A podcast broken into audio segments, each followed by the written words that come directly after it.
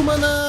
Monarcas! Muito prazer, eu sou o Lucas Russo e pelo fim do bullying do Charlinho com a Lume. Eu acho que sim, é, vidas Lumes importam. Muito, viu? Hashtag Muito. todos somos Lume. Charlinho não me dá um segundo de paz, sabe? Não, nós temos fro... Não. Nós temos fotos é boa, né? Nós temos fotos É comprovando são isso. frotas de fotos, são várias. Exato, entendeu? exato. Mas então, gente, aproveitando aqui, eu sou a Lume do canal Lume Novinha, produzo conteúdo de Magic na Twitch e no Instagram e jogo um Pioneerzinho, né? Foi daí que eu vim parar aqui. E uma vez eu já disse que só comba quem não se garante no soco, mas isso virou uma grande mentira, porque agora eu tô combando em tudo quanto é lugar que eu posso. Caramba, que susto. Achei que você tava se garantindo no soco. Também, também, mas enfim, só. Também. acho que eu ainda me garanto mais no soco do que no combo. Saudações navegantes de todos os planos, aqui quem tá falando é Gabriel Gonzalez e cima, cima, baixo, baixo, esquerda, direita, esquerda, direita e B e A. Não tem nada a ver com a gravação, mas é um código Konami que pode ser útil pra você em algum momento da sua vida. Caraca, s- aleatoriedade tomou conta, sabe? É, Acho que foi o auge dessa vez. A Lume vai achar que você é doido, não que você não seja, mas né, eu esperava Que que no isso? final do programa acontecesse, mas tudo bem. Exatamente, senhoras e senhores, hoje viemos conversar aqui com Lume Novinha, veja só essa produtora de conteúdo maravilhosa, certo? Vamos conversar um pouquinho com ela e descobrir os seus segredos aí de produção de conteúdo. E é tudo isso e muito mais logo depois dos nossos reports.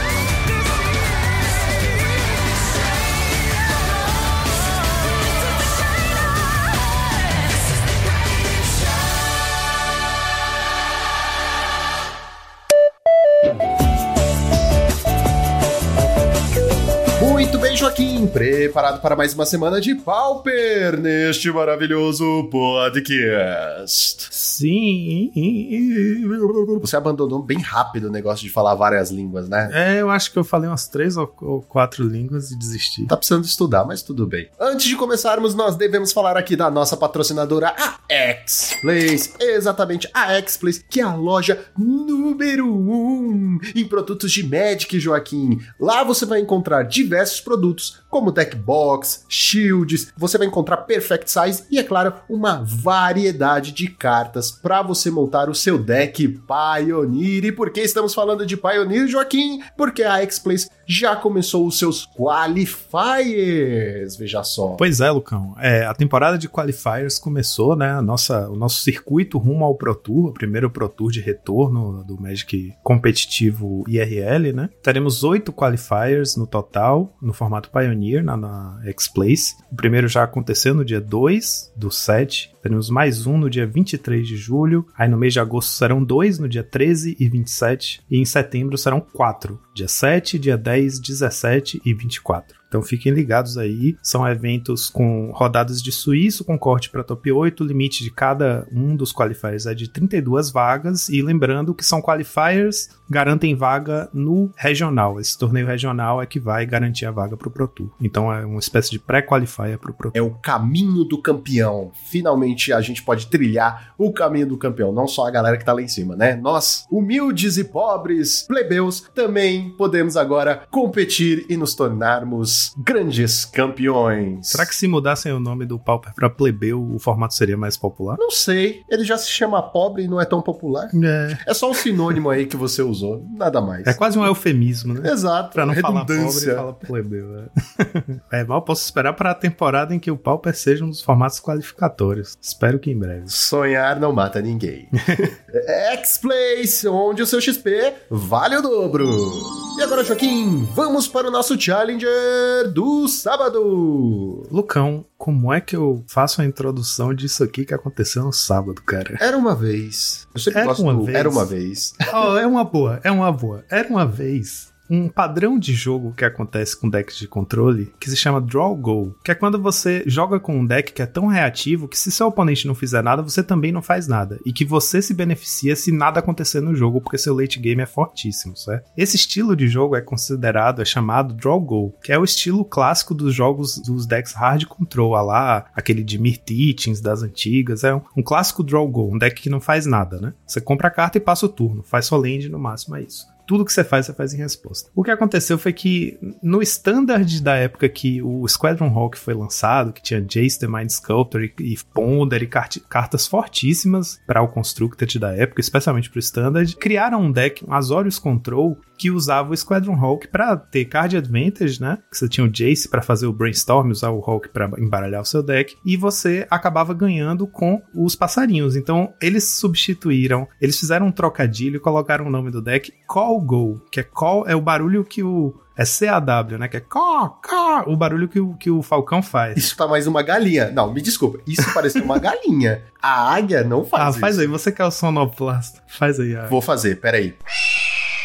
Nossa, meu Deus, você imita muito bom. Muito, Muito obrigado. cara. São anos de Pô, prática. impressionante. São anos de prática. Eu, eu fazia aquele, aquele esporte com falcão, sabe? Então. Dessa brincadeira de Call Go, que era basicamente um deck de controle que não faz nada e eventualmente vai te matar com os passarinhos, criaram o Call Blade, que era usar os passarinhos e usar o Stoneforge Mystic para buscar as, as espadas, né? que É, Sword of Fire and Ice e umas Auras Jit e tudo que tiver de equipamento forte e equipar o passarinho e bater com um falcão gigante segurando um machado. E aí virou Call Blade, que é tipo o passarinho segurando uma espada, certo? Certo. Seguindo o fio da meada, quem ainda tá aqui acompanhando a gente não se perdeu na maluquice. Temos aqui em primeiro lugar no challenge do sábado um Azorius Colgate. Não confunda com a Colgate? pasta de dente. É, não confunda com a pasta Caraca! Colgate patrocina nós. de dente. Pilotado pelo Zun, que é um jogador que gosta de fazer É brews e que é, que é rápido, que gosta de, de fazer brews com Tribe, especialmente decks meio combo assim. Ele criou essa loucura aí, que é uma lista que estava sendo discutida a possibilidade de usar os gates, né, que foram lançados em, em Commander Legends e que aliás no Magic Online estão dificílimos de achar e super caros, que são o Seagate e o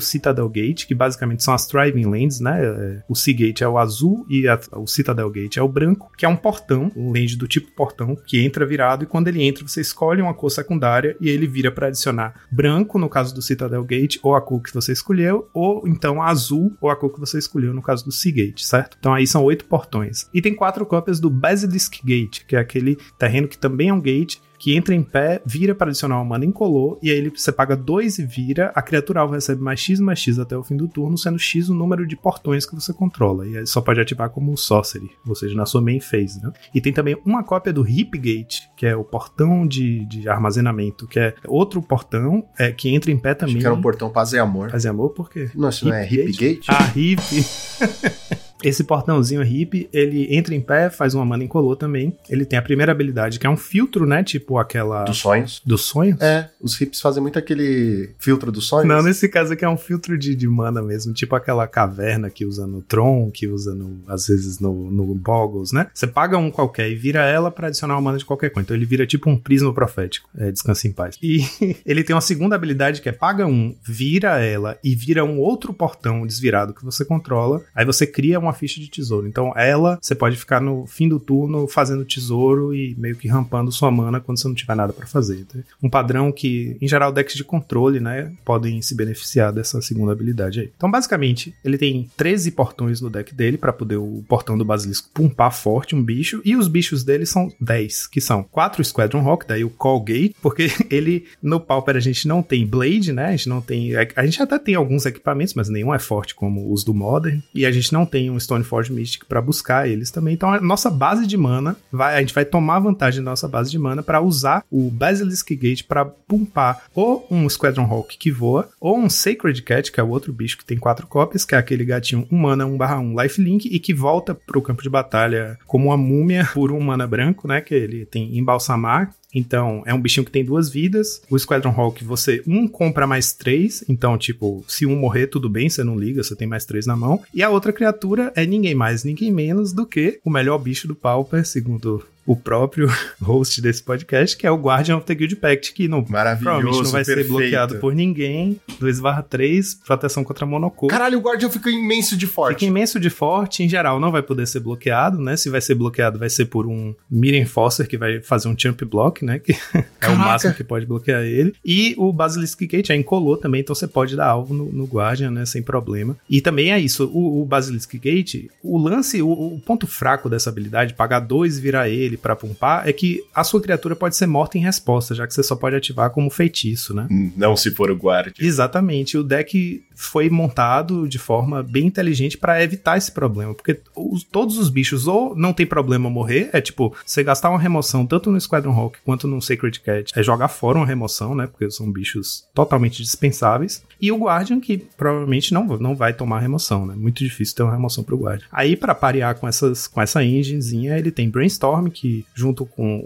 o Squadron Hawk, né, faz o shuffle, ele tem também duas cópias do Ash Barrens. Aí tem Preordain, né, que é um deck de controle, basicamente é um W Control que tá usando Prismatic Strands para prevenir dano, tá usando Counter Spell, Preordain, né? Spell Piece, Celestial Flare, uma cópia, que é aquele, aquele édito branco, é, o jogador alvo sacrifica uma, uma criatura atacante ou bloqueadora por duas manas brancas. Tem uma cópia do Suffocating Films, porque como as lentes são todas thriving, né? Então você pode, depois que você já tiver uma fonte, sei lá, duas fontes das duas cores, você pode baixar o seu terceiro gate e escolher preto como uma cor secundária. Tem três de análise e quatro Modern Age, que hoje é o delírio coletivo que tá em vigor ainda, né? Até hoje. Quatro Journey, que é a remoção que o deck tem acesso, e uma cópia de Gift of Orzova, que é uma aura, custa um qualquer, e duas manas Orzov, né, que são híbridas branca e preta, ou seja, é uma carta multicolor, ela pode encantar o Guardian, porque ela não é de uma cor só, né, é encantar criatura, a criatura encantada recebe mais um, mais um, e tem voar e lifelink, então é, outro, é outra aurinha aqui que vira, faz o seu Guardian virar um finisher, né, e um, e um batedor formidável, porque ele tem lifelink, é, vai, vai ser um bicho 3, 4 lifelink, proteção contra multicor, voar, enfim, ele vai fazer tudo que você precisa que ele Tô falando, faça. o Guardian só fica melhor. Quanto mais coisas você dá para ele, melhor ele é. fica. E essa, essa build engenhosa dele aí ficou em primeiro lugar no challenge. É, o side dele, notoriamente, tem umas cartas vermelhas também que usam da mesma propriedade aí que eu falei, né, dos gates. Ele tem uma base de mana que pode nomear uma terceira, uma quarta cor. Então ele tem aí acesso a um Flaring Pain no side, um Gorilla Shaman, quatro Red Blast, além de uma cópia de Arms of Hadar, que é aquela remoção em massa nova, né? Que é o feitiço de quatro manas, as criaturas que o jogador é, controla recebem menos dois, menos dois até o fim do turno. E tá faltando aqui, notoriamente, quem olhar para essa lista vai ver que ele não jogou com Dust to Dust. E o próprio jogador comentou no Discord, falou que ele, de última hora, resolveu deixar de fora os Dust to Dust, porque estavam apertados os slots que ele precisava para o side, porque ele pensou, com esse meta novo, com as cartas de, de Double Master já estando valendo no mall, que aconteceu isso também, né? A gente tem Swift Spear, Companhia Limitada, já valendo no mall, apesar de que IRL só vai valer a partir da semana que vem. Ele previu que com esse metagame altamente agressivo e com o hype, né? Porque Swift Spear, além de ser uma carta muito forte, é uma carta muito legal de jogar, né? Um bichinho que cresce, assim, que é que joga rápido, que é ágil, convida as pessoas a quererem jogar de vermelho. Então, ele previu que os jogadores de Affinity iam ser muito menos nesse challenge. E assim, ele acertou em cheio, Lucão. Tiveram três Affinities nesse challenge apenas. Então, o que, que ele fez? Ele foi inteligente nessa leitura de metagame, porque ele pensou: todo mundo que quer jogar com o deck rápido, fácil e com chance de ganhar, vai largar o Affinity e vai pegar os Red Decks. Então, eu preciso ter quatro Blue Blast. É mais importante isso do que ter os Dust to Dust. O único rate de Affinity dele no side era um Gorila Xamã. E ele foi nessa, nesse palpite aí, nesse pitaco da sorte, e realmente aconteceu, né? Só tinha três afiniteiros. É, no domingo o número voltou a subir, mas realmente nesse sábado ele acertou nessa leitura e acabou chegando em primeiro lugar com essa, essa engenhosidade louca aí que deixou a comunidade do Pauper em polvorosa, todo mundo comentando dessa lista louca dele aí, o Colgate do Pauper. Foi basicamente um, uma listinha da semana bônus escondida. Bônus, basicamente. É, bônus, bônus, exatamente. Daqui em diante as coisas foram mais parecidas com o que a gente tem visto. Né? Em segundo lugar tivemos um Boros Boliwini, pilotado por Eli 2107, o jogador do futuro. Terceiro lugar, Monoblue Fadas, pilotado por Exocrato 1989. Quarto lugar, tivemos um Boros Synthesizer, pilotado por Traben Inspector Arg, uma versão um pouquinho mais mid-range, usando é, Inspiring Overseer, com Monarca, com Sika. Em quinto lugar, tivemos um Monoblue Fadas, pilotado por Oscar Franco. Tinha um tempo que ele não aparecia pilotando aqui, é um bom piloto de UX. Sexto lugar, tivemos um hack dos Burn, pilotado por Sick Underline Boy 138. Em sétimo lugar, tivemos o Rampuse 1, pilotando o Turbo Fog. Aí a build dele tá parecida com a última vez que o Kerblinks apareceu aqui, né? Que ele cortou todos os inventories e AK, o, o switch lá com oito cartinhas de comprar carta, né? Que são é, Accumulated Knowledge e Frantic Inventory. Ele tirou, alegando que o hate de cemitério estava muito presente no meta, e aí ele trocou por quatro Behold the Multiverse, três Augur of Bolas, três Impulse. E aí o Rampuse foi com um Blue Blast no main deck, porque também estava antecipando uma alta quantidade de decks é, vermelhos, né? Por conta da Swift Spear. E em oitavo lugar tivemos um Jimmy Fadas, pilotado por Against, Alexandre Weber. A única coisa de diferente na lista dele é que ele trocou os Edito de Chainer no side por Edito Diabolic, que é um pouquinho mais veloz, né? Pode responder em instant speed, provavelmente também antecipando um meta um pouco mais agressivo. E os top decks foram: primeiro lugar, Boggles, veja só, 6 decks, 12% do meta. Segundo lugar, Mono Red Blitz, 5 decks, 10% do meta. E terceiro lugar, Boros Bully, Dimir Fadas, Burn, 4 decks, 8% do meta cada. E agora vamos ao Challenger do domingo. No domingo foi um festival de Hack dos Burn. Metade do top 8 foi Hack dos Burn. O deck tá realmente muito bem no meta, né? E eu acho que nesse meta em mudança, né? Com novas cartas entrando e pessoas experimentando com muitas coisas, o deck tende a, a ir bem também, porque é um deck que tem resiliência, consegue jogar um, um, um, jogo. consegue ganhar rápido e ao mesmo tempo também consegue aguentar um jogo que puxa pro late game, né? Então acho que é um deck, uma, uma segura escolha para esse momento de transição de metagame. O primeiro lugar foi com o Bulls Zero Eye. O segundo lugar foi um Izzet Ferris, pilotado por o underline que não tá usando na lista dele ainda o Izzet Charm, tá com a lista clássica dele lá, que usa 4 Brainstorm e 2 Preordain. Em terceiro lugar tivemos outro Izzet Ferris, pilotado por Misplaced Ginger, com um Exclude no main deck, também sem Izzet Charm. Em quarto lugar, tivemos o segundo Hack dos Burn do top 8, pilotado por Gal. Quinto lugar, Tivemos um Boggles pilotado por Ocean Soul 92, aquela build com 3 Silhana, 3 cachorrinhos e 3 communities. Pegou mesmo, é a build atual prevalecente do deck. Em sexto lugar, tivemos um Monoblue Fadas pilotado por Bafo Banhato. Que isso? É quando você escova o dente. É, ou não, né? Quando você não escova eu, o dente. Eu dei banho. Não, é bafo banhato, é, é, o bafo que tomou banho, mas tipo, dei um banho no meu bafo, ou seja, escovei, escovei meus dentes. Enfim. Eu suponho que seja um jogador italiano. A build dele tá com algumas coisinhas de diferente, com uma cópia de Keep Safe no main deck, que é uma instante, um qualquer, um azul, é, anula a mágica alvo que dê alvo em uma permanente que você controle e você compra uma carta. Essa carta aqui é boa para proteger seus bichos, né? E também, incidentalmente, muito boa contra Ponza, né? Porque é uma ótima carta para anular um LD. Não acho que é por isso que tá aqui, acho que tá aqui para proteger bicho mesmo, mas é, ver essa carta aqui me fez pensar, pô, essa é uma boa carta para usar de side em decks de controle que querem proteger suas lanes, né? Porque, primeiro, só custa um azul, é um qualquer um azul, então não é difícil de castar no turno 2 e é uma ótima counter para LD. Melhor até que negate e tal, né? Porque você compra a carta. E no site também ele tem umas coisinhas de diferente que já apareceram no passado longínquo aí no site do Monoblue, que são duas cópias do Sigil of Sleep, que é uma aura, custa um azul, e quando a criatura encantada causa dano de combate a um jogador, devolva a criatura alvo que ele controla para a mão de seu dono. Uma cópia de Hermetic Stud, que também é uma aura, um qualquer um azul, vira, é, a criatura encantada ganha, vira, é, essa criatura causa um de dano a qualquer alvo. Em sétimo e oitavo lugar tivemos Hack dos Burns, fechando nosso top 8, o sétimo lugar pilotado por Sebastian Pozzo, em oitavo lugar, pilotado por Hinahara. E os top decks foram: primeiro lugar, Hack dos Burn, com 12 decks, 18% do meta. Segundo lugar, Affinity, 9 decks, 13% do meta. E terceiro lugar, Burn e Mono Red Blitz, 5 decks, 7% do meta cada. E agora vamos à nossa listinha da semana. Nossa listinha da semana tá aqui mais para lembrar a gente que aconteceu um terceiro evento muito importante no fim de semana, que a gente não cobriu o top 8 aqui porque a cobertura, a análise está disponível na internet, tanto no blog do Pauper Wave, que é o blog dos italianos, né, que organizam e que, enfim, informam sobre os eventos lá na Itália, quanto no canal do Ryzen, Ryzen01 no YouTube, ele fez uma análise com o deck tech do deck que ele usou e tal. Então, essas informações estão lá disponíveis. Eu trouxe um dos decks que fez top 8, que na verdade ficou no top 4, que é um que eu chamei de Mardu Synth-Affinity. É um Affinity misturado com um Synthesizer, pilotado por Andrea Franceschini. Ficou em quarto, não sei se em quarto lugar, ficou no top 4, não sei se terceiro ou quarto é, no Paupergeddon Pisa 2022 que aconteceu nesse fim de semana e que contou com a presença de 324 jogadores. Foi o Paupergeddon mais, foi o, o, evento com mais participantes, o evento Pauper com mais participantes da história na Itália. E eles fizeram um esforço grande para que o evento tomasse uma notoriedade na Europa, de maneira geral, sabe? Como principal evento de Pauper da Europa. E acaba que, por consequência, isso também. Isso acaba chamando atenção no mundo inteiro, não só na Europa, eu diria. Eles fizeram a transmissão com o streaming é, em inglês, que foi uma novidade. Normalmente eles fazem em italiano mesmo, porque justamente eles queriam que jogadores de outros lugares do mundo tivessem acesso às informações. A, a coverage foi muito boa, com uma câmera boa, assim, mostrando o Battlefield, dava para ver tudo direitinho. Eles narrando em inglês, tirava qualquer dúvida que pudesse ter, né? E foi bem bacana, porque justamente eu acho que eu recomendo a nossos ouvintes que. Eu recomendo a nossos telespect ouvintes que eles acessem o link que vai estar tá na descrição, que é o link da, da lista da semana, que é esse Syntaffinity aí, Mardu Syntaffinity, que na verdade o link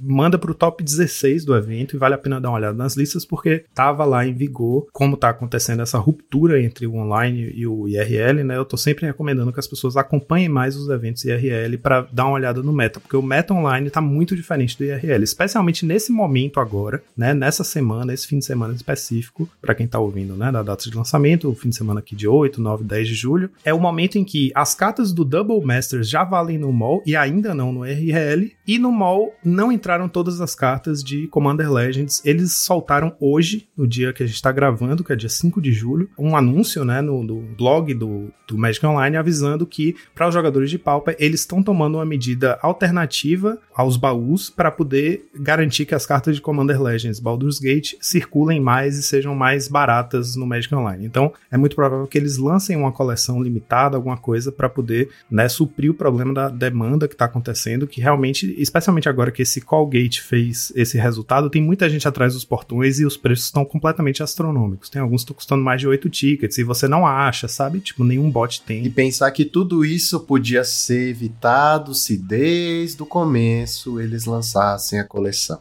Não ficassem dizendo Exatamente. que, ah, não, é muito difícil, é complicado. Vocês fazem isso com toda a coleção T2, Wizards. Com toda a coleção que sai, como é que é difícil? Vai acabar que a solução vai ser essa, né? Eles devem lançar uma versão limitada da coleção para atender só ao Pauper, provavelmente, colocando aí as cartas que faltam, que eles falaram que no futuro iam fazer isso, dando uma solução também para esse problema da escassez das cartas e do alto custo, né? Então, torcendo para esse, esse abismo entre os dois metagames acabar em breve, porque isso realmente me deixa muito angustiado saber que a gente está cobrindo. Por isso a gente está fazendo esforço, né? Trouxe o evento da Hareruya semana passada, tá trazendo o Paupergeddon essa semana, para a gente ter uma ideia do que é está acontecendo no IRL, que é muito diferente do online. No caso dessa lista da semana aqui que a gente trouxe, não é nada de muito excepcional, porque eh, tudo que está aqui dá para usar, tanto no IRL quanto no mall, fora duas cartinhas do site que no mall são super caras. Mas se vocês derem uma olhada lá no top 16, vocês vão ver algumas cartas que, por exemplo, cartas da dianteira, que é uma mecânica que está se mostrando muito, muito forte forte, especialmente em decks com Flicker. Hoje, num papo com o Ricardo Matana no grupo do Monarchs, ele chamou a atenção para uma coisa. Se você faz um bicho que te dá a dianteira com um Ephemerate, você vai trigar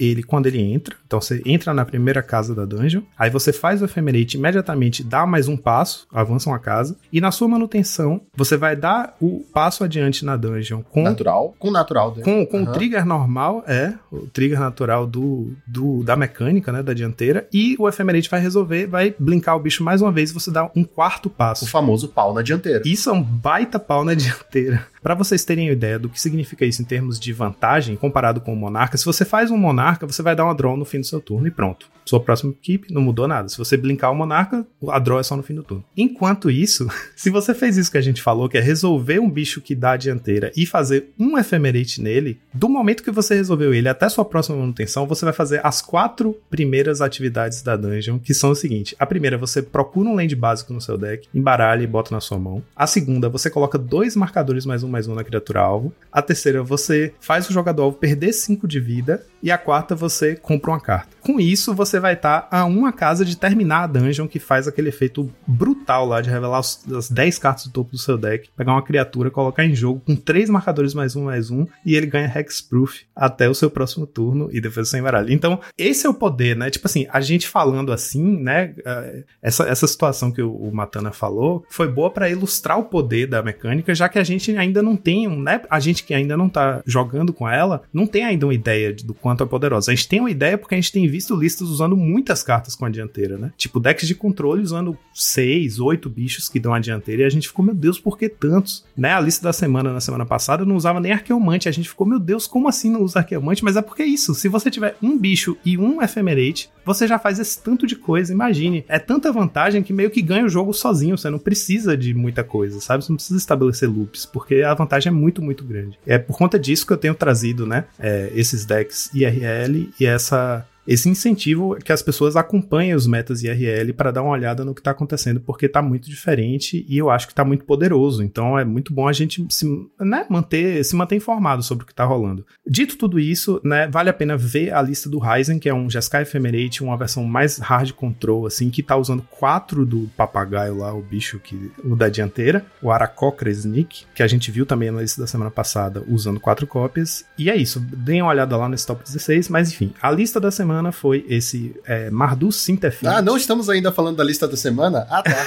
Isso tudo foi um preâmbulo para chegar na lista da semana, mas para puxar e chamar a atenção o que vale a pena acompanhar e dar uma olhada lá nesses reports do Paupergeddon, que foi um evento muito legal. E é isso, a lista mais diferente do top 16 foi esse é, Mardu Affinity. É, alguns jogadores brasileiros e tal tentaram fazer uma coisa parecida, né? Era mais um Affinity com alguns passarinhos do Boros para poder explorar o synthesizer, mas eu acho que ninguém tinha acertado tão em cheio assim em relação às escolhas das cartas específicas, a curva de mana que é tão importante, né, para você conseguir castar tudo que o synthesizer mostra. Essa lista é interessante pelo seguinte: ele tem quatro Mira Enforcer, né, o Affinity se resume a isso. Ele tá usando duas Body Fountain, tem Galvanic Blast, tem Deadly Dispute e Icro Wellspring, então, tipo, você tem Galvanic Blast, Wellspring e Synthesizer que são é, tanto do Affinity quanto do Mardu, e aí você tem do Mardu, do Boros lá, o Core Skyfisher, Glint Hawk, Dawnbringer Cleric, e aí tá usando três cópias do Burning Prophet, que tá aqui em, em lugar que normalmente a gente vê o Seeker, né, que é um bicho que a gente já falou que não tem exatamente muita sinergia com o deck. O Prowess, beleza, mas enfim, qualquer deck que tenha muitos spells, um bicho com Prowess faz sentido. Nesse caso aqui, o Burning Prophet, que é a criaturinha que tem jogado muito no, no Hot Dogs, né, no, no Mono Red Blitz, é um qualquer um vermelho, 1/3 humano mago, e quando você casta uma criatura, uma mágica que não seja de criatura, ele recebe mais um mais zero, é tipo um Prowess, né, que não cresce a bunda.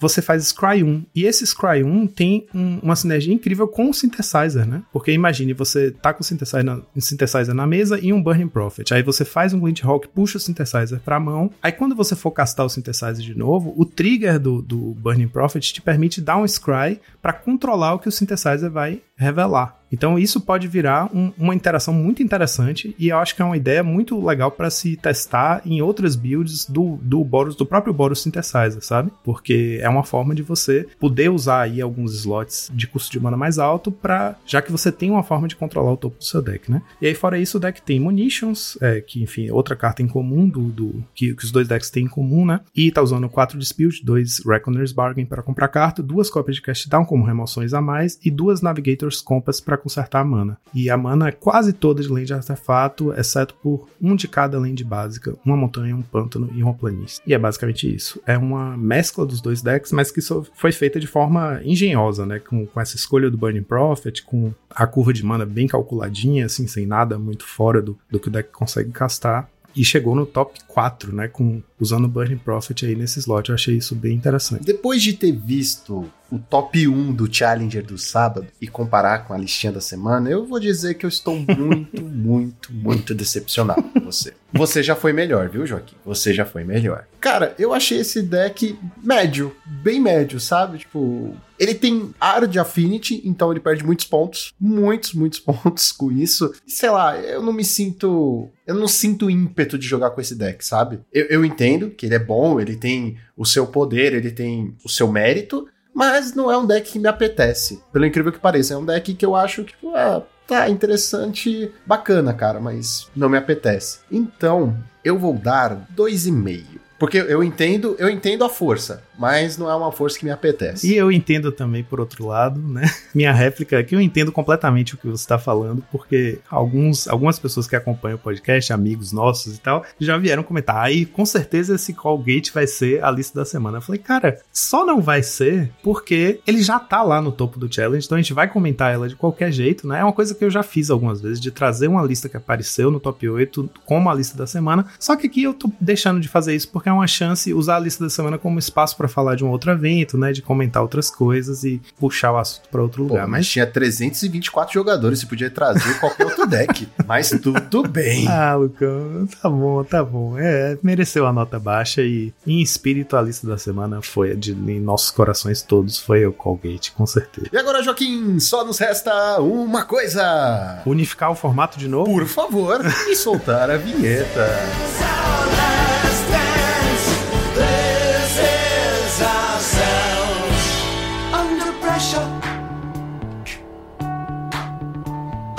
Pressure. Pressure.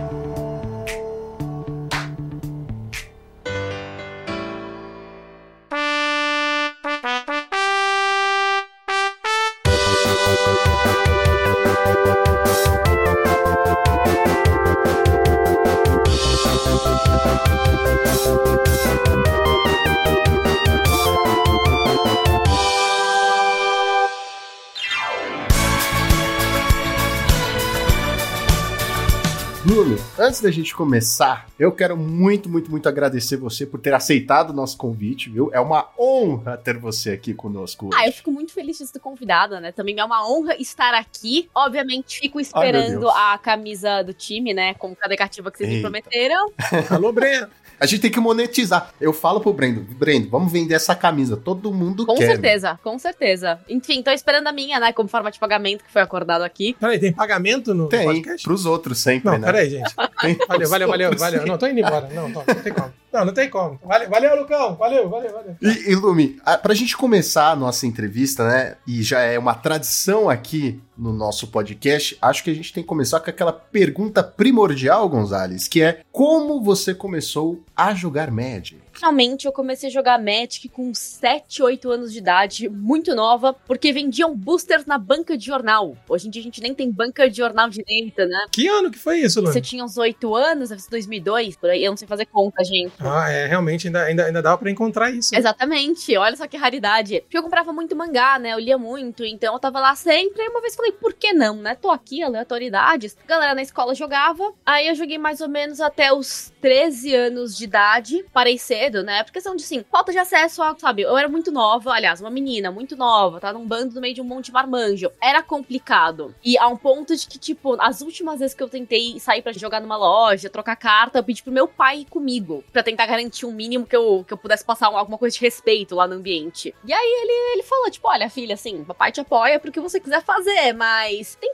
certeza que você quer continuar vindo? Aí eu repensei, né, e abandonei e ficou para trás o Magic na minha vida. Aí agora na pandemia tem uma artista, é uma grafiteira, eu também faço grafite, né, uma grafiteira que eu acompanho muito, eu amo o trabalho dela, ela assina como Squid Leaker, e ela fez um Secret Lair, que foi uma edição especial da Serum Visions. E aí ela postou, das Visões do Soro. Aí ela postou, pô, azulzinha, né, Staple classiquinha. Aí ela postou uma foto da carta e eu falei, caraca, Magic, né? Que fita. Que pita toca o Magic hoje em dia? E aí eu comecei a jogar Arena. Aí comecei a jogar Arena, algum sucesso, só alegria. Em um dos momentos que deu uma leve flexibilizada na questão da pandemia, eu tava tipo, pelo amor de Deus, preciso sair de casa. Aí saí com um amigo, assim, a gente foi, tipo, pra um bar, tava meio deserto, sabe? Quase ninguém, tipo, tinha praticamente assim, a gente e os donos do bar. Aí eu já tava pra lá de Bagdá, né? Não sei o que lá. Falei, quer saber de uma coisa? Eu vou começar a produzir conteúdo de Magic e vou fazer stream e é isso aí. Caraca, ficar bêbado nunca foi tão assertivo, né? Porque geralmente. Nunca ger é, então, geralmente as pessoas ficam assim: não, eu, eu vou começar ruim. meu próprio negócio. E disso, na verdade, disso, até eu começar a fazer stream ainda teve um ano, né, de gap. Porque aí o dono do bar só olhou e falou: Oi, você joga Magic? E aí ele tinha alguns amigos que jogavam também, e foi nisso que eu voltei pro tabletop. Então foi mais ou menos dezembro de 2020. 2020. Caraca, dezembro de 2020. 20? É, isso aí, 20. Então foi, comecei com o Tabletop, e aí essa história de, de produzir conteúdo sempre ficou pairando no ar, sabe? Meio como uma brincadeira, meio como um fundo de verdade, até que no final do ano passado eu falei, quer saber de uma coisa? Eu vou. E cá estamos. Eu fiquei realmente impressionado com a sua história, porque geralmente, né, Gonzalez, quando a gente entrevista as pessoas, elas falam assim, eu comecei a jogar Magic por causa da arte, porque eu colecionava, porque era um jogo interessante. A Lume, porque tava muito louca, chapada de bêbada. Olha só que interessante. Não, não, não, né? vamos lá. Eu, eu já acho... tava jogando Arena antes. Produzir não, conteúdo sim. que veio disso. Não, mas é que desse jeito a história fica mais interessante. Não, sacanagem, sacanagem, sacanagem. Então, então Lumia, porque eh, geralmente, né, a gente até brinca que todo jogador de Magic ele tem um hiato, né? Necessariamente ele tem um hiato. O Lucão ainda não teve o dele. Não, mas tá chegando. Mas tá chegando, né? Você para, às vezes você vende tudo, você se queima, faz rituais cabalísticos, é um negócio louco. Aí volta, aí depois volta, joga de novo. Aí, bom, eu tô nessa segunda etapa, ainda não parei totalmente. Mas você comentou que você jogava o Arena, né? E é muito legal né, a gente finalmente trazer alguém aqui que joga Arena para não me sentir sozinho, né? Porque o Lucas, ele é anti-Arena. Eu baixei. Né? O quê? E isso, isso, Lumi, porque eu enviei no grupo que a gente treina. Eu falei assim, ó, baixei o Arena, galera. Falar, eu gosto muito do Arena. Foi pelo Arena que eu voltei a ter contato com o Magic. Eu acho o tutorial dele simplesmente fantástico. Comparado com o MOL, fantástico. ele é mil Concordo, vezes mais totalmente. amigável, né? E atraente. Ah, isso é verdade. Então, eu acho que sempre quando. Às vezes, muitas pessoas no Instagram, por exemplo, tô postando bastante rios, tem chego a mim muitas pessoas que não jogam Magic, ou pessoas que queriam voltar a jogar e falam, putz, queria voltar a jogar, tem muita mecânica nova, não sei por onde começar, o que, que eu faço? Minha primeira dica, cara, baixa o Arena, pelo menos para você se familiarizar, eles explicam as mecânicas bonitinho, sabe? Você vê as coisas trigando, funcionando, você, a pilha tá lá visualmente exposta para você, né? Então eu acho que assim, é um dos melhores tutoriais de Magic que eu já vi. É, eu concordo. E inclusive o Arena, ele tem uma entrada muito amigável no sentido de investimento, porque o mall tem a barreira do cartão de crédito, né? Você tem a barreira de que você tem que arrumar tics, quando você chega muito confuso tudo ali de comprar tudo carta, bot. Eu lembro que quando eu comecei, é, fora isso, né, ser tudo em inglês, é tudo muito confuso, né? Então você não sabe bem como você começa. E o Arena, ele, ele tem a regra que eu gosto muito e sempre usei com meus alunos quando eu falava, né, doutrinava os alunos para jogar Magic, é, cara, não gaste dinheiro até você gostar de jogar, né? Porque a ideia é essa, você começa a jogar e dá vontade de você comprar booster, você quer ter cartas melhores, você fica naquele frenesi. Ó, eu falo, não gasta nada. E o Arena é isso, você pode, né, tem ali aqueles decks que cada um fala um pouquinho, né? Ainda não é perfeito. Não vou falar de Runeterra hoje, eu prometo, mas ainda não é igual ao Runeterra, né? Em termos de, de você ter uma produção de, de metas para conseguir as coisas, mas ele consegue te prender com o básico, né? E aí depois você vai investir, mesmo assim, ainda sendo em dólar, né? Que é uma desgraça, mas. Mas o Arena eu acho que ele é bem amigável para ser free play também, você jogar gratuitamente. Eu, por exemplo, acho que se eu gastei, tipo, 10 dólares no Arena, foi muito. Você precisa de tempo, essa questão. A economia do Arena é horrível, você investindo dinheiro nele também você tem um retorno muito pequeno. A questão, acho que o investimento principal que você tem é tempo. O André Manente, por exemplo, tem uma série de vídeos super bacana sobre a questão de como você pegar o, o mítico, sabe? De uma forma muito simples, tipo decks buddies que você pode craftar. Então, tem produtores brasileiros fazendo conteúdo bem legal, free to play pra arena, como conteúdos também, tipo, fora do país, né? Em inglês. Hoje em dia, o YouTube tem legenda, então é um pouquinho mais acessível. Eu acho que ele, a economia dele é péssima, mas ao mesmo tempo ele é amigável em ser free to play. É, eu acho que pro jogador veterano, aquele jogador que, pô, tipo o Gonzalez, né? Desde 93, quando o Magic nasceu, tá lá. Oito. Ok, oito. Claro, que diferença para um velho de idade já. Mas o caso é, eu acho que para um jogador veterano que viu o jogo evoluir, viu passar por muita coisa, o Arena não é apetitoso, não, não, sabe? Sem dúvida. Ele falta. Exato. Principalmente pelo fato de você não poder pegar as cartas que você Mas aí quer. é a questão dos paper boomer, né? Que vai falar que. Ah. Maravilhoso. Aqui, eu, eu, eu, estaria aplaudindo aqui se meu editor não, não brigasse comigo por estar tá batendo palmas, entendeu? É o mal do Paper Boomer. Isso, e eu gosto também, essa questão. Pra, de começar a jogar o Arena, pra eu voltar pro Magic Tabletop, foi dois segundos, né? Tipo, não me empurra, eu tava lá, não me empurra que eu já tô na beira. Então, mas a primeira, a primeira questão, Lumi, que eu acho que, que o Arena é um problema com relação a, essa, a, a migrar pro Tabletop, é justamente assim, que você tá jogando um deck lá no Arena, que às vezes você consegue craftar um deck Tier 1, né? Sei lá, você tá jogando o Mono White, que é um deck standard que roda bem, bem legal lá no Arena, você faz resultado. Cara, se você for pegar algumas cartas do pro ir pro tabletop, você não. Você fale no outro dia. Então, o Arena tem esse problema que eu, eu, na minha visão, ele não conversa com o tabletop. Né? Muita gente. Inclusive, eu já, em alguns episódios antigos, já falei sobre isso. Ah, acho que é uma boa entrada. Cara, mais ou menos, entendeu? Porque a rotatividade das coleções estão cada vez né, maiores, você quase não tem tempo para respirar. E aí você quer montar um deck que uma carta tá 250 reais, sabe? Aí... Por outro lado, eu acho que a morte, pelo menos no Brasil, do T2, ela se deu devido ao Arena, né? Um, pela questão do preço das cartas tá insustentável. E aí, quando a gente tem um formato rotativo, por exemplo, não vale a pena você gastar mil reais num playset de Wonder, sabe? A Chandra que saiu em, em Strad tá 350 reais, sabe? Massacre do Gancho tá esse preço. No Arena você tem elas. Então, tipo, será que se elas. Agora eu acho que se elas rotacionarem, o preço físico não vai cair as cartas, jogam tudo. Porque assim, é, afeta, o Arena, ele tirou afeta, esse é. comichão das pessoas de estar tá jogando o T2, que ele tem T2 à sua disposição ali, e draftando essas coisas, eu acho que você consegue atualizar os decks que você tinha. Tipo, eu no Arena tô jogando há muito tempo de Mono White, porque no máximo quando vem uma coleção nova, são poucas wild cards lá que eu vou ter que gastar para fazer o meu deck ficar bonitinho, sabe? E é isso, e aí tem essa contrapartida que é o físico real, assim, você pagar pelas cartas, você investir nisso, ficou insustentável. Então, se as lojas não se organizam organizarem para realmente falar, tipo, gente, vamos tentar voltar a fazer um circuito de, eh, de T2, sabe? Cada dia vai ser numa loja, para as pessoas tentarem pelo menos, tipo, grindar o deck de volta, não tem como. E eu acho que mesmo se se organizarem, não vai rolar, viu? O Arena já tirou esse comichão, já dá esse gostinho e é isso aí. Não, o simples fato de você saber que daqui seis meses, um ano, seu deck todo vai pro é, saco. Exatamente. Não apetece ninguém. O cara pode ter a grana que for, mas só o fato de você, tipo, ah, eu vou ter que comprar, tipo, tudo de novo do deck, ou migrar para um novo deck, hum, não tô muito afim. E essa é a vantagem da gente ter, né, formatos eternos. Com certeza. Você ficar com o seu deck ad eterno, no caso.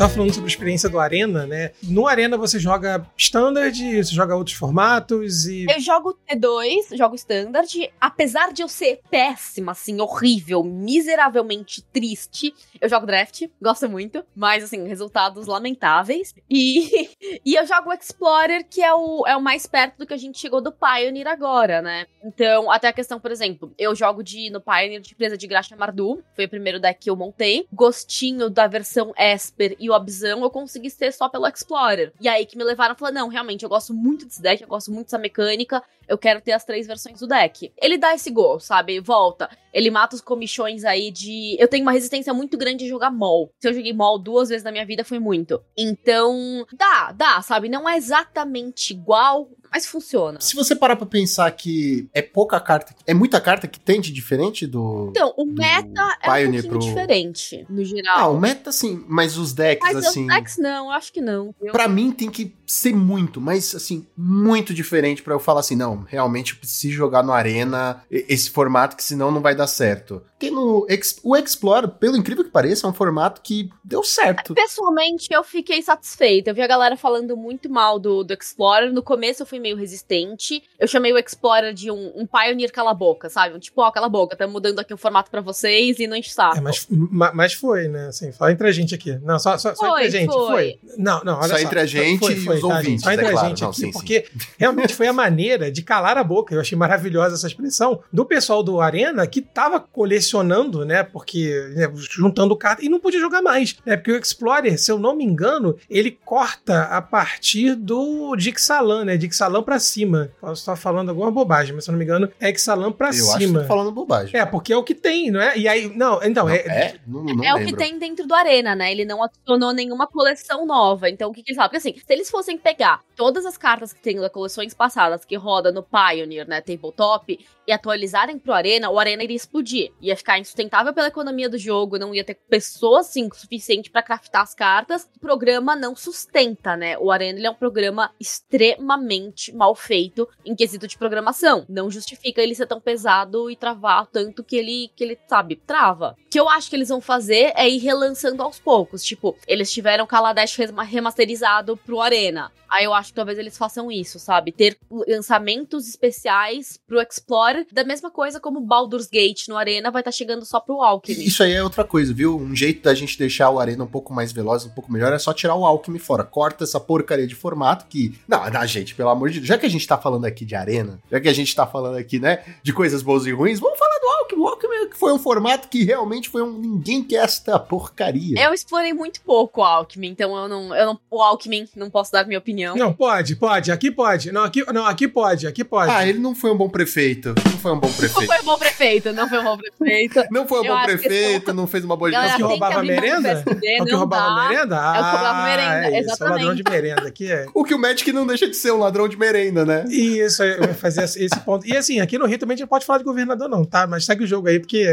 ah, não, Rio de Janeiro Aqui a gente sabe, sabe bem, sabe bem de governador. O meu problema é com o Alckmin. Mas peraí, o Alckmin ou... O formato. Ah, tá. O tá, formato. Tá bom, beleza. O meu problema com alquimia é qual que é? é? é? o jeito que ele funciona. É você, tipo, mexer nas cartas que você não mexeria no, no físico, sabe? Eu acho que começa a transformar dois jogos. Mas eu acho que a ideia é exatamente essa, né? Tipo, o Alchemy, ele é um jogo feito com no formato de Magic, que não necessariamente é Magic. M mais ou menos o que se falava do Commander, sabe? É o que muita gente fala ainda, o Commander não é Magic. Aqui a gente, a gente gosta não, de manter... Não, não, eu sou a favor dos comandeiros, tá? Ah lá, comandeiros, ah lá. ó, beijo pra vocês aí, tamo junto. ah, ok. Tá bom. É, um beijo. Eu não falei nada, só mandei beijo. É, eu, eu, pessoalmente, não, não sou muito fã, sabe? Eu acho que se os, se os caras falam assim, não, a gente tem playtest, a gente lançou a carta assim, a gente sabe que a carta tem que ser assim, não devia mudar, sabe? Mas, eu não, eu não tô lá na Wizards, eu não sei de onde saiu essa ideia de tipo, aí ah, se a gente lançar aqui um formato que mexe nas cartas, né? Sim, a questão que eles tentaram fazer com o Alchemy também é aproximar um pouquinho mais do, do Hearthstone, do Runeterra, de outros card games que a gente tem online que funcionam melhor do que o Arena, né? Vamos, vamos ser bem sinceros aí. Então eu acho que o Alchemy foi um pouquinho isso, sabe? Essa tentativa de ser um card game 100% digital. Por algum acaso uso o Magic como plataforma. Eu tenho esse problema também, viu? Com os produtos da Wizards, viu? Que é o famoso copia, mas não faz não, igual. copia, mas não faz direito. Essa que é a regra da Wizards. Não, não, não. não copia, mas não, não faz é, direito. Não, é tem coisas certeza. e coisas. É que assim, eu tô esperando até hoje sair a série do Magic. Hum, na tá Netflix, ligado? né? Tá esquecido esse fato. Exato.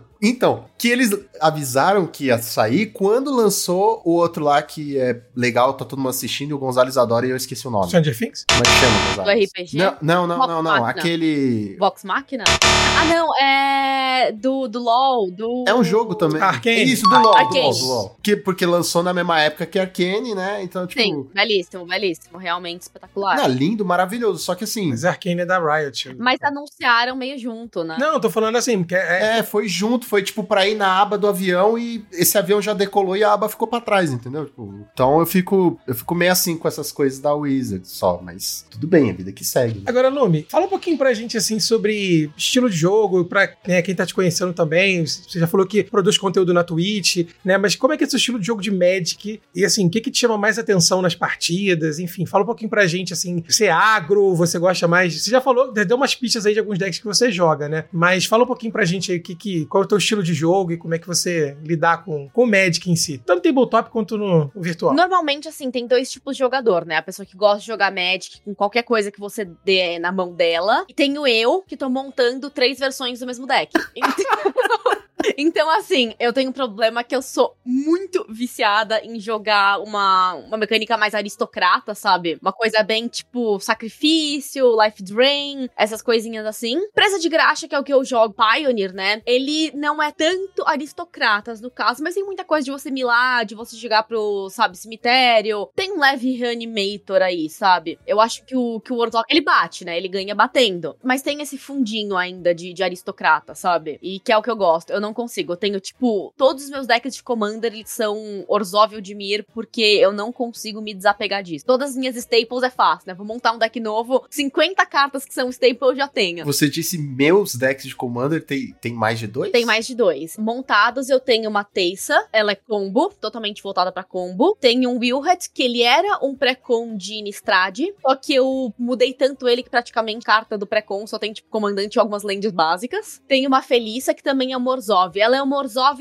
marcadores, né? Toda vez você vai botando marcador nos bichos, quando os bichos com marcadores morrerem, eles criam tokens voando 2-1 de acordo com o número de marcador. Então volta, é marcador, mas você mata as coisas no final para criar token. Eu tenho mais dois que estão só com um pré-com, que é um Izete e um de veículos, né? Que podia deixar de ter veículos em todos os lugares. Lume, fala pra gente um pouquinho da sua produção de conteúdo. Porque aqui, pelo menos, a gente tem zero pauta, a gente tem zero gerenciamento, a gente é tipo assim, gente, vamos gravar hoje? Conseguir alguém para gravar. Vamos gravar? Vamos, então tá tudo É que a gente percebeu que pauta era uma perda de tempo e a gente acaba ficando muito engedrado. Não, não. Hashtag calma. fora pauta. É isso. Não, não é que era perda de tempo. É que a gente não tinha foco suficiente para ler, entendeu? A gente ficava muito. Ai, a pauta, cadê? Volta pra pauta. No começo, quando eu entrei, tinha pauta, tá? Eram quatro páginas laudadas, é um negócio de louco. Não... Nossa, antes fosse quatro páginas. Antes fosse quatro perguntas. Então, a produção de conteúdo, assim, eu comecei streamando, porque eu achava que era um caminho muito mais fácil de começar nos games. E aí a gente quebra, obviamente, criei Twitter, né, Instagram, essas coisas que eu acho que é bom deixar tudo amarradinho, né? Eu trabalho com marketing fora do, do Magic, então eu, tô, eu tenho esse pezinho já na parte de produção de conteúdo, não para mim, no caso, né? Mas aí criei. Aí o que acontece? Teve uma época que eu tive um problema, né? Minha moto quebrou, e aí eu tinha que andar de ônibus e tal, voltei pra vida transporte público, e meu horário ah, mas agora, muito reduzido. Agora eu entendi porque eu dou, dou Exatamente. que você gosta tanto. Entendeu? Agora tudo faz sentido. Eu não tinha esse detalhe na minha pauta, agora eu, sim. Eu gosto muito de Orzhov,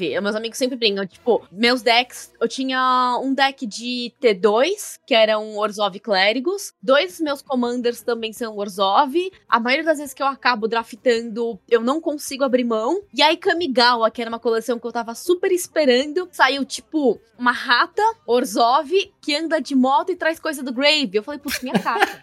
Entendeu? Agora. Ah, não, agora fez sentido. Agora tá, tá sim. Eu... Ah, produção de conteúdo, enfim. Aí comecei na, na stream. Aí tive problema com a moto, bagunçou meus horários, né? Eu não tava conseguindo streamar tanto quanto eu fazia antes. E aí, nessa tentativa de tipo, putz, tava tendo um resultado super legal, sabe? Tava indo bem, eu tava criando um público bacana. Eu não queria parar. E aí eu comecei a voltar meu conteúdo pro Instagram. Então eu fazia lives conforme dava, fui mexendo no Instagram, fazendo reels. E meu conteúdo ele é muito que nem eu, né? É um conteúdo casual. Por mais que, tipo, eu jogue os torneiozinhos nas lojas, eu não foco em resultado. Foco em me divertir, ver meu deck funcionar. E acho que meu público é muito isso, sabe? A galera que realmente joga no for fun. Ou pelo menos eles estão gostando de, de dessa perspectiva. E aí ficou. Então agora meu conteúdo tá bem forte no Instagram, na verdade. É, e é legal, o que eu peguei assim a preço é que, por exemplo, eu posto bastante Reels. Os Reels eles conseguem chegar em mais pessoas, às vezes até um pouquinho fora da sua bolha. E algumas pessoas tinham ou já tiveram contato com Magic. Ou tem gente descobrindo que tem pessoas fazendo conteúdo de Magic no Instagram. E isso, putz, eu, eu senti que eu me encontrei um pouquinho aí, sabe? Queria saber também das vantagens e desvantagens, ou dos pontos positivos e negativos de se fazer live, sabe? Porque aqui, aqui a gente não, não costuma fazer, né?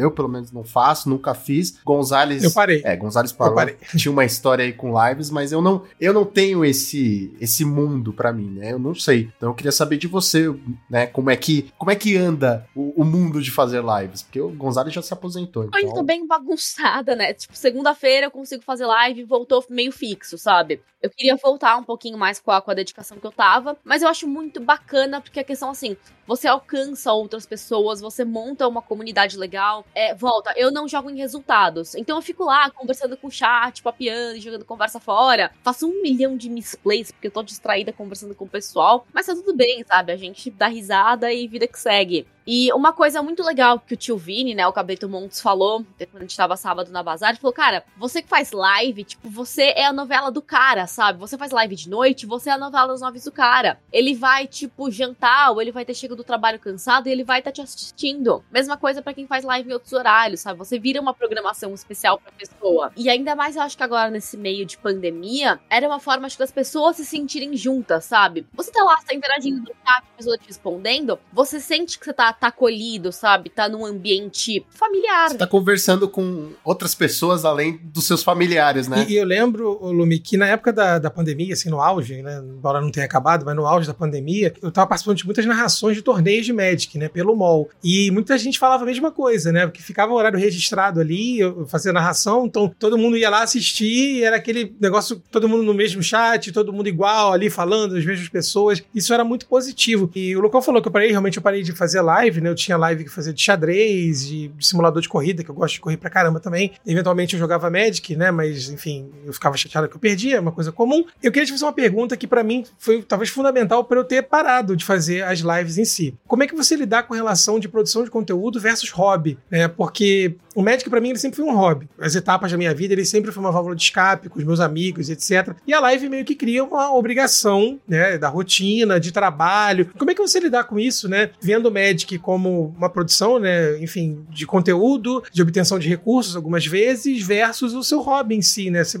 rola perder a vontade, como é que você lidar com isso? A questão da obtenção de, de recursos é uma coisa que eu sempre tive bem clara para mim. Eu não pretendo viver de produção de conteúdo, muito menos viver de Magic, né? Né? É, volta, eu acho que eu lido um pouquinho com a parte do grafite que eu falei para vocês. Eu acredito muito no que, tipo, trabalhe com o que você ama e você nunca mais vai amar aquilo. E para mim, essas coisas que eu realmente gosto de fazer, se elas têm que virar uma função, eu me frustro e eu acabo deixando de lado. Então, isso é uma foi um ponto minha âncora é essa. Eu não pretendo me sustentar disso. O que tiver de retorno legal, fico muito contente, mas não é meu foco. Porém, nem por isso eu quero entregar um conteúdo mal feito. A parte das lives eu faço, eu gosto, eu me divirto, sabe? Toda vez que eu abro, mas houve um momento assim, eu acho que até por isso que eu tô, eu tô enrolando, um momento assim, desabafo aqui, ó, abrindo meu coração pra vocês. Manda bala que eu tô com o caderninho aqui, eu vou anotando. Uhum. Talvez eu esteja um pouquinho hesitante de voltar tanto com a rotina de lives por conta dessa questão da rotina, sabe? De ter que estar tá lá todos os dias marcado. E para você crescer, você precisa ter sua rotina, sabe? Isso é, é fundamental. É, é fundamental, inevitável. Fundamental. Então, para mim também é muito mais fácil conseguir fazer uma rotina no Instagram do que na Twitch, por exemplo. Ah, você fala, ah, mas a Twitch desmonetizou. Para mim não é o problema, sabe? É, nunca foi intenção ser, ser uma, um ganho financeiro. Mas, mas houve isso. E eu sou uma pessoa que, assim, eu, eu sou uma pessoa. Eu falo muito, eu não sou tímida, mas eu sou introspectiva. Então chega uma hora que minha energia social ela se esgota completamente. Então, por exemplo, putz, tô jogando pelo menos uma vez durante a semana em alguma loja, sabe? Aí final de semana também. Só disso eu já eu já me sinto um pouquinho sobrecarregada. E aí às vezes eu preciso ter meu momento de, de voltar um pouco pra toquinha, sabe? E aí acho que é isso também. Aí a volta de eu estar jogando e começando a jogar mais intensamente nas lojas também segurou um pouco. Por questão de dia, né? Também, pô, trabalho o dia inteiro aí das 9 às 19. Eu preciso chegar em casa e ter um tempo para mim. Tá nessa questão de que, tipo, eu tô tentando equilibrar um monte de peteca, sabe? Em algum momento alguma peteca vai cair, tá tudo bem também, sabe? Não, não me cobro. Presente nas redes eu tô. É, porque isso é muito comum, né? Se a gente for conversar com produto de conteúdo, sempre gosto de fazer essa pergunta, na verdade, né? Pra ouvir um pouquinho a experiência de cada um, né? Porque, como eu disse, o Magic sempre foi um refúgio, sempre foi um momento que eu, que eu tava com os meus amigos. É, é interessante ver, né? Como é que cada um lidar com isso, né? Com a forma de você amenizar. Eu admito que quando o Magic e a live começou a virar uma rotina, porque para mim foi muito difícil é, separar essa relação entre não monetizar, ou seja, você não ter. Quer dizer, se eu tenho que ter uma rotina, é, é, o, mundo, o mundo capitalista é um inferno, né? Mas enfim, se você tem que ter uma rotina, você tá, invariavelmente você está tirando um tempo seu de hobby ou de trabalho para se dedicar àquilo. Aquilo acaba virando um trabalho. Né? Eu tenho amigos meus que eu vi começando do nada e hoje estão estourando, estão na fúria, enfim. Um beijo aí pro Manel, que também eventualmente escuta a gente aí no podcast, o Manelzinho. E eu falo isso muito com ele. Às vezes ele fala, cara, eu tô saco de nada, eu quero só jogar com os meus amigos, sabe? E é sobre isso, né? E aí você tem que ir lá fazer o conteúdo, às vezes você tá puto, você tá com vontade de, de, de socar a parede, você tem que ir lá. Então, para mim, isso foi um, um diferencial e hoje eu consegui conciliar isso no podcast, né? Até o, o Breno me demitir, mas fora isso, tá tudo tranquilo. E tava tudo bem também. Mas vocês acham que isso é uma coisa de, de live? Eu acho. De ao vivo? Acho. De estar tá ali presencialmente? Porque é porque aqui, eu, como eu falei, eu nunca fiz live. Então o Gonzalez é o nosso meio termo, né? A gente tá aqui toda vez gravando e assim, tamo cansado, tá exaustivo, mas a gente consegue tirar a nossa energia, tipo, não tem que fingir. Não que a live seja um fingimento, mas você tem que ter um, uma outra outra máscara, né? Falo que na live, tipo, eu não mudo, eu sou exatamente a pessoa que eu sou, elevada a, a uma potência, assim, sabe? É, é um pouquinho a mais do que eu sou normalmente, que eu acho que é isso, você precisa manter a energia alta. Já tiveram dias é um que... teatro. É, você tem que dar uma... Você tem que estar tá animado lá. Pô, não quero chegar com a cara fechada, sabe? E porque eu também não quero apresentar isso. Então as pessoas não ai, não, você não pode estar mal. Não, mas é porque eu não quero, sabe? Pô, eu quero que seja um ambiente legal e confortável, que todo mundo sinta bem. Pô, umas coisas que já falam assim, ah, putz, fui no chat da Lume e me senti em casa. Eu falo, nossa, que legal, sabe? Tiveram dias que foi isso. Eu comecei meio borocochô assim, mas tava lá, né, colocando a, a figura, a, a mostra. Funcionou aí. Terminei falando, putz, que legal, que bom que eu abri live hoje. Assim, 95% das vezes eu acabo dessa forma, sabe? Mas, mas cansa um pouquinho. E aí, uma outra coisa que para mim, que é uma questão que, que eu debato internamente muito sobre, é a questão questão do ser mulher fazendo live e a figura que a gente apresenta. Porque, por exemplo, o Charlão ele vai abrir uma live, ele chega no trabalho, senta no computador e abre, sabe? Eu ainda vou. Me disseram, não vou dizer quem, mas está presente aqui neste podcast,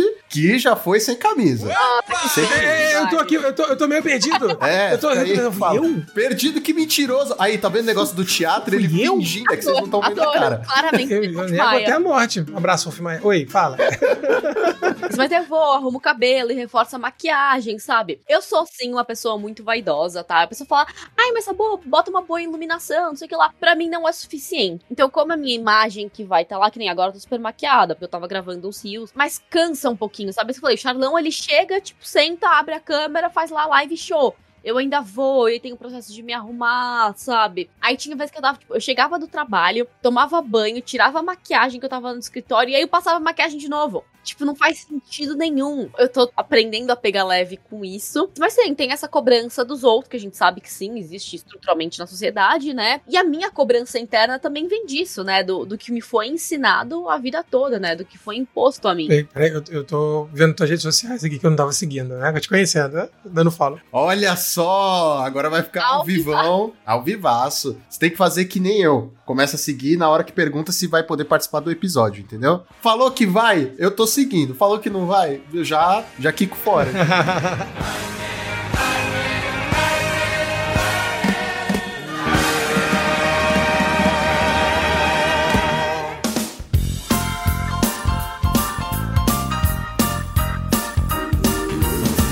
Agora, Numi, mas seguindo a nossa, nossa pauta aqui, tava procurando aqui as perguntas, enfim, com relação assim ao, ao, ao jogo Magic em si, a gente sempre gosta de saber um pouco é, do que, que, cada um jogador vê, né, de como é que tá os formatos, como é que é a sua perspectiva. Como jogo em si, você consegue ver alguma coisa que pode melhorar no Magic, alguma interação, enfim, tanto no... Ou até algo que tá muito ruim. É, algo que tá muito ruim, né, porque a gente sempre busca, óbvio, né, trazer observações, a gente critica muito a Wizard, elogia algumas vezes, né, e enfim, a gente se sente muito nessa, nessa, nesse direito por sermos jogadores apaixonados pelo Magic, né? E consumidores. Claro, consumidores. Acima né? de tudo, consumidores. químicos para alguns, enfim, né? Pro Magic. Mas fala um pouquinho pra gente como é que você consegue enxergar né, o Magic em si, o que, que você gostaria de ver de mudanças, assim, de perspectivas do jogo, né? Que pode melhorar. Eu acho que na própria questão de formatos, eu acho que a gente já consegue fazer uma análise aí da carência do Magic no Brasil. É, corrijam-me se eu estiver errada. Mas que nem Pauper, ele é um formato tão popular aqui e tão quase desconhecido fora, sabe? Estados Unidos praticamente não tem Pauper, Europa não tem muito. Um amigo meu tá na China, ele falou: é impossível achar. Ele foi, ele teve maior trabalho de levar os decks Pauper dele todos em inglês para poder jogar lá, sabe? Em Taipei e ser acessível. E ele não encontra onde jogar Pauper lá. Você fala, cara, Pauper é uma coisa que acabou virando muito brasileira, não sei na América Latina. Eu diria brasileiro e italiano, né? Que italiano também é Pauper pra caramba, né? Latino. Tem muita força aqui no no Brasil, na Argentina. Japão tem muito também tem muita força. E, como o Gonzalez falou, na Itália. É, a Itália, o pauper italiano é muito forte também. Forte. A, gente, a gente sobrepujou eles. Olha, o cenário do Magic é muito, fo muito forte, né? Eu tava vendo a respeito dos qualifiers na, na Europa. A maioria dos países só vai ter, tipo, um jogo assim, e na, na Itália são 19. É uma diferença muito brusca. Mas eu acho que a popularidade do Pauper aqui se deve exatamente à questão da acessibilidade financeira do jogo, né? Tem isso que a gente falou, tipo, você quer jogar um Pioneer hoje em dia, no menor da liga você vai gastar 2 mil num deck. Tem os zumbis que tá performando muito bem, que você vai gastar, tipo, mil reais do menor da liga. A gente sabe que nunca é isso, sempre acaba dando uns 500 reais a mais. Então, ele não é acessível, sabe? A gente fala de Commander, a gente fala, tipo, ai, Commander Budget 500 reais. Gente, 500 reais, ele não é acessível. E aí, considerando a questão de como tá a nossa economia, é, é absurdo, realmente começa a ficar insustentável, sabe? E aí, uma coisa leva a outra. Tipo, tá complicado. O preço das box aumentou muito. Já tá aumentando naturalmente. A gente tá com essa economia economia desastrosa, assim, com, tipo, uma cotação do dólar a um valor que, tipo, em vida eu nunca vi antes. Então não compensa mais para os lojistas, por exemplo, abrir as caixas. Não compensa abrir as caixas, eles começam a também não ter mais um estoque tão bom. E aí algumas cartas vão ficando cada vez mais caras, do jeito que a gente tá vendo. Tipo, sei lá, o Go Blank, aqui eu acho que ainda tá uns 25 reais. É, lá fora é questão de centavos de euro, sabe? Tem que ver centavos de euro atualmente já não são 25 reais, né? É, centavos de euro atualmente você compra um carro popular. É. Nossa, até essa notícia animadora, que é falar centavos de euro, é triste, né? Porque no passado você falava assim: ah, vou comprar lá fora que é mais barato. Hoje em dia, vou comprar aqui dentro que não é prejuízo. Eu acho que o maior recado que eu poderia dar para o jogador de Magic atualmente, se tu puder dar um recado aqui, não vende a sua coleção, não, não, não vende a sua coleção, porque, cara, toda vez que eu vejo isso, assim, tipo, ah, caramba, e aí eu fico com vontade, eu, cara, eu já vendi tanta carta, tá ligado? E, porque aí, né, nas, nas, nos meus momentos de assim, de falar, ah, quer saber, não quero jogar essa merda. Aí eu vou vendo um monte de coisa, e depois eu falo, hum, não queria jogar. E quando tu vai tentar recomprar, o preço já triplicou, quadriplicou. Eu tava até comentando com, com a turma Lumi no grupo, que eu não vejo muito, né, segundo o Lucão, eu tava ouvindo Pioneer e tal, e aí a Carol Anê, se não me engano, ela postou um mono-head, que ela fez um baita resultado de Pioneer. Aí eu falei, pô, que maneiro, eu não gosto de jogar agro, né, o Magic pra mim, se eu tiver que pensar muito, me cansa, né, então eu gosto de jogar pra frente e foi, foi, é, vitória ou muro, né, então, aí eu falei, pô, aí eu botei no grupo, gente, o mono-head, eu acho que eu toparia montar ele pra jogar,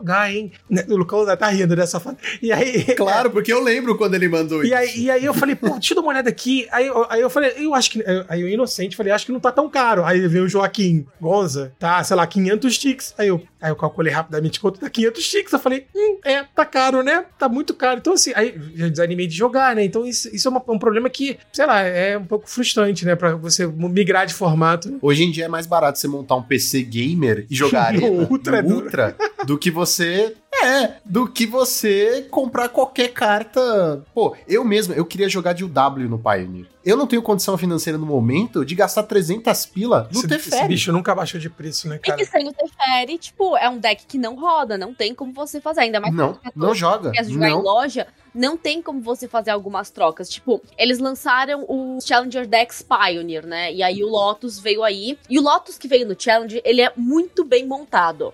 Ele é extremamente bem montado. Só que ainda assim ele não é o suficiente para você conseguir jogar numa loja, sabe? O mínimo que você precisa são quatro ultimatos. O ultimato de centavos subiu pra, tipo, acho que já tá 50, 60 reais. Então aí já é mais 200 que você gasta. E aí você vai, então, acho, tipo, menos de mil reais, eu acho que não tem como você gastar. Isso, mil reais fora você, né, querer uma carta diferente, uma lente bonitinha, né? Porque aí você né, não tem como. Você tem que pegar do mais barato, meu filho. Você tem que pensar assim, vou pegar do, do danificado. Como a gente baixo, falava quando entendeu? jogava na rua, né? Esfrega, esfregando ela no paralelepípedo, né? Aquela paralelepípedo feelings. É, exato. Tem que ter só o nome. Só o nome e o custo de mana, que é o suficiente para você jogar, tá ligado? O resto, você vai.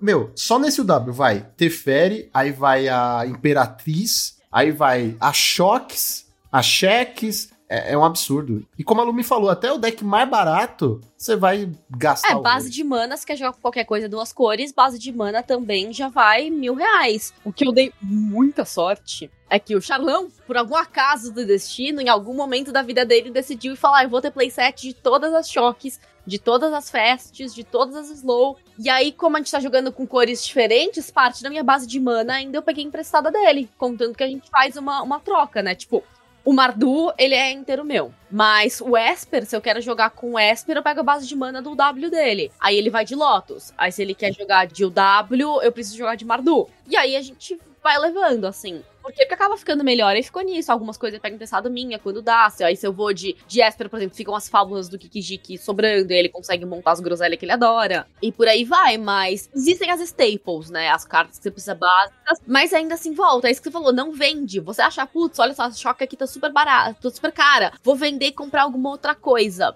começar do zero é muito, é muito difícil. Eu tava, inclusive, você tava falando sobre o Challenger Deck de Pioneer, né? Eu tava pegando a lista do Mono Red Burn aqui, que tá, tá um precinho bem legal, bem atrativo aqui na nossa querida X-Place. Né? Olha só!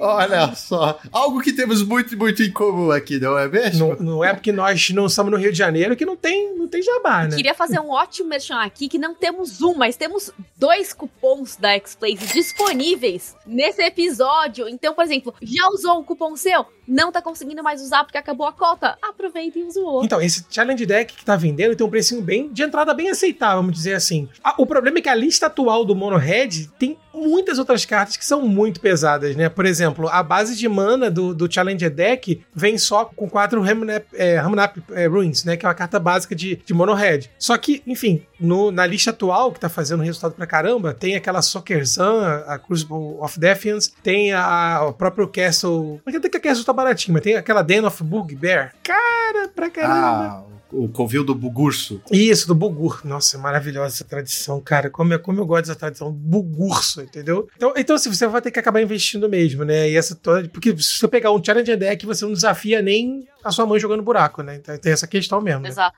Apesar de que, tipo, o Challenger Deck T2, o Mono White, ele tá extremamente bem montado, viu? Eu ganhei um de presente. Mas tem que comprar três, né? é, porque eu sempre ouvi essa história. Você tem que comprar três pra ter um deck. Ele veio. Não, acho que ele, ele veio um playset do, da carta do PV lá, do Mago de Laçador. Veio pelo menos umas duas E tardes. quanta, quantas Wonders vem no deck? É, no caso nenhuma. isso, que, isso que me deixa mal. Mas eu acho que a lista foi lançada antes de ter saído Kamigawa. Ah, não, mentira, tem carta de Kamigawa no deck. Eu acho que tem, eu acho que tem. Só não botaram mesmo porque foi na maldade, né, com a gente, né? Não, não, não É, nada. mas Challenger Deck é isso aí, cara. É tipo, ó, vai brincar, vai. Não, o desafio é esse. O desa- o desa- não, não, não, não. O desafio é esse. Compra e vai lá ganhar alguma coisa. Esse que é o challenger, né? O desafio realmente é esse, né? E, e aonde que você vai comprar, Lucão? Fala pra mim. Na maravilhosa X-Place, veja só você. Esse programa não podia ser mais X-Place, do, né? Só, só juntando o Charlão também, o André e o Tio Vini. Só, só faltou isso. Dá pra organizar, só queria dizer isso. Se organizar direitinho, todo mundo é patrocinado, já dizem, né? Mas olha que legal. Se você quiser encontrar a Lume em algum lugar, é só frequentar a X-Place, Tô galera. sempre lá, gente. Veja só Tá que- fácil. Exato, exato. E você chega lá, conversa com ela. O Xalão também tá por lá, você pode conversar com ele. São super gente fina. Eu, cheguei conversando, tudo bem que eu sou uma pessoa, né, um, um- um pouco assim. Eu, me- eu vou me metendo, né? Vou conversando. Não conheço, mas vamos conversando. A gente conversa, troca uma ideia. Você pode ver o Charlinho fazendo bullying com ela, se vocês quiserem. É a única pessoa, o único frequentador não amigável da X-Place é o Charlinho, inclusive, né? Você vai chegar lá e ele vai fazer o quê? Vai falar mal do seu deck, vai falar mal do seu jogo. Nossa, é, eu nunca vi um ser humano sem amor. Pessoa terrível, pessoa terrível. Charlie o Kit já esteve aqui, fingiu que era uma boa pessoa, mas na realidade, sem comentários, sem comentários. Ele se veste de preto, inclusive, porque ele- vai lá pra matar, entendeu? Pra matar a sua boa vontade de viver. Charlinho, beijo. Momento jabá! Momento jabá! Momento jabá! Então, galera, é bem simples. Todas as minhas redes são Luminovinha. É Luminovinha, o certo seria Luminovinha, mas fica aí. Escreve dos dois jeitos igual. Então, tudo. Twitter, Twitch, Instagram, TikTok, Luminovinha em todos os lugares. E agora, Lumi, tá preparada para o bate-bola jogo rápido? Sua comida favorita? Carê. Ah, Olha só, hum, agora deu fome. Desculpa. Carê é bom, É- carê é bom. O que é carê? Carê é um curry japonês. Pois é, ele é mega temperado e aí vai alguma carne, normalmente carne de porco, carne, a carne que você quiser. Eu tenho usado muito frango, né? Porque a carne tá caro. Aí cebola, batata, cenoura, tudo num caldo grosso temperado de curry com amor. Já sei que eu vou procurar pra comer em São Paulo, cara. Me deu vontade agora. Pô, manda mensagem, eu sei uns lugares bons. Não, com certeza, com assim, certeza. vai jogar no sábado na X-Place, domingo a gente vai na Liberdade, olha só. E aí eu vou voltar pro Rio de Janeiro com barriga cheia, né? Pesadão voltando.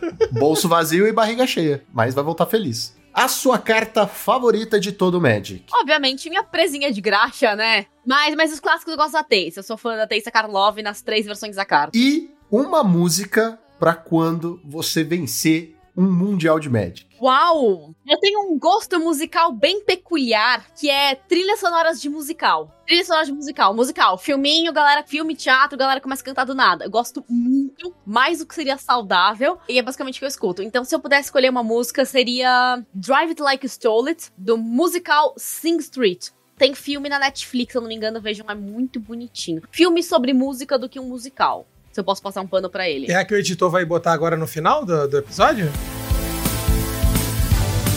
You just can't stand the way that I walked out from the wreckage. Can't understand the way that I turned myself. Na Netflix? Não, porque depois eu vou dar uma pesquisada, então. Porque eu, eu, eu gosto muito de musical. Ah, sabe? então, ótimo, Netflix. É, não sei se você já, já viu, assistiu Once. Once é do mesmo diretor, Jim Carney. esqueço o nome do musical. Do, do diretor. Mas ganhou Oscar, foi premiado, ganhou Oscar de melhor trilha sonora. Tipo, colocou os dois atores. Eles fizeram um- uma banda no final, né? Fizeram um turnê internacional. E eu digo que o Once ele foi gravado com uma câmera de celular e um sonho. Porque, assim, a qualidade do filme, basicamente, o diretor juntou a galera num grupo de WhatsApp e falou: gente, tenho uma ideia. Confia que vai dar bom. Se vocês toparem, minha mãe falou que faz uns lanches pra gente depois da gravação. Vocês fecham? Caraca, você resumiu a minha vida de teatro. Mas, mas é maravilhoso, foi premiado e é do mesmo diretor. Então, assim, ótimo histórico. Acho que o último musical que eu assisti foi aquele Tic Tic muito Boom. bom, muito bom também. Com Com. Andrew Nossa, Garfield. maravilhoso. Eu não dei nada pro filme no começo, mas o Andrew Garfield. Foi é espetacular, é, né? Caraca, ele. Homem-Aranha canta muito. Muito, muito. Eu acho que se Homem-Aranha fosse um musical, teria sido Existe, melhor. né? O Homem-Aranha musical foi uma peça da Broadway. É, assim como o Capitão América e os Vingadores também foi no, no filme dos Vingadores, na série dos Vingadores. Mas isso aí é outro, outro dia a gente fala sobre isso. Mas, Lumi, muito obrigado por ter aceitado nosso convite, por ter participado e ter trocado essa ideia maravilhosa com a gente. E é claro, fica o convite pra você voltar logo menos. viu? Muitíssimo obrigada pelo convite, gente. Eu aceito se for um debate contra o Charlinho. Mas tá mais do que marcado. A gente vai chamar você, Charlinho e um psicólogo. E aí a gente vai. Fechou, fechou, aceita. Casos de família. Por favor, eu quero muito esse programa. Eu quero muito esse programa. Vai chamar é, Casos na Pilha. Ah, muito bom. Nossa! Resolvendo na pilha. Resolvendo na pilha. Ai, meu Deus.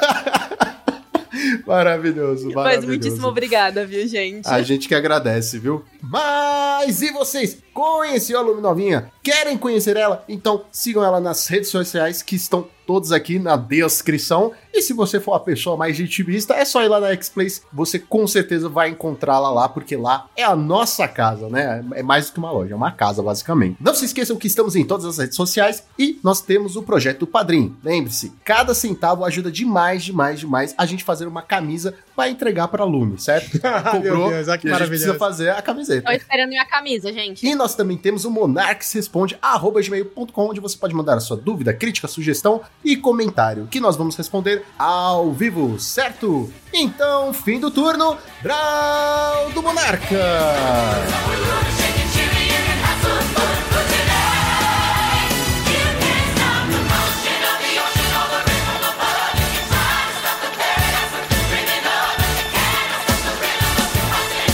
Este podcast foi editado por Monarchs MTG Produções.